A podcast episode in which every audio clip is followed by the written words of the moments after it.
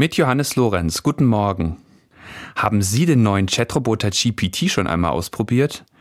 Der Chatroboter ist eine künstliche Intelligenz, mit der man im Internet kommunizieren kann. Er wurde im November 2022 freigeschaltet und ist für jeden online abrufbar. Seitdem haben Millionen von Menschen den neuen Roboter getestet. Er kann Gedichte verfassen, Reden erstellen oder ganze Aufsätze schreiben. Einige Menschen sehen in dieser Form der künstlichen Intelligenz die Zukunft des Internets. Viele machen sich aber auch Sorgen. Merkt man den Unterschied zwischen einem Menschen und einer Maschine noch? Werden wir irgendwann nicht mehr wissen, ob wir mit einem Menschen oder mit einer Maschine kommunizieren? Ich setze mich also an meinen Computer und melde mich an, um mit dem neuen Chatroboter ein kleines Interview zu führen. Erste Frage. Warum bin ich da? Antwort.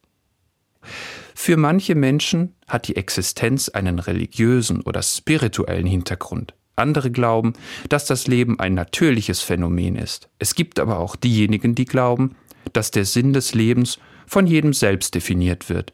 Letztendlich gibt es keine definitive Antwort darauf. Zweite Frage. Was überzeugt dich? Antwort. Als künstliche Intelligenz habe ich keine Überzeugungen oder Meinungen, da ich keine Gefühle oder eigene Persönlichkeit habe.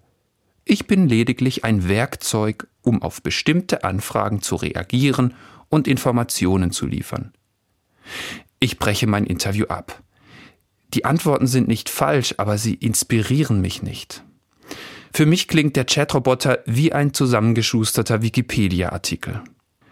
Zum Schluss bitte ich ihn, mir ein christliches Gebet zu schreiben. Er liefert mir eine langweilige Auslegung einer Bibelstelle. Aber bis er loslegt, vergeht so viel Zeit wie noch nie. Eine ganze Minute muss ich warten. Vielleicht war dieses lange Zögern die bisher beste Antwort, die mir der Chatroboter gegeben hat. Warum? Weil innehalten, zögern, schweigen ganz wichtige Formen sind, wie ich als Mensch betend vor Gott sein kann.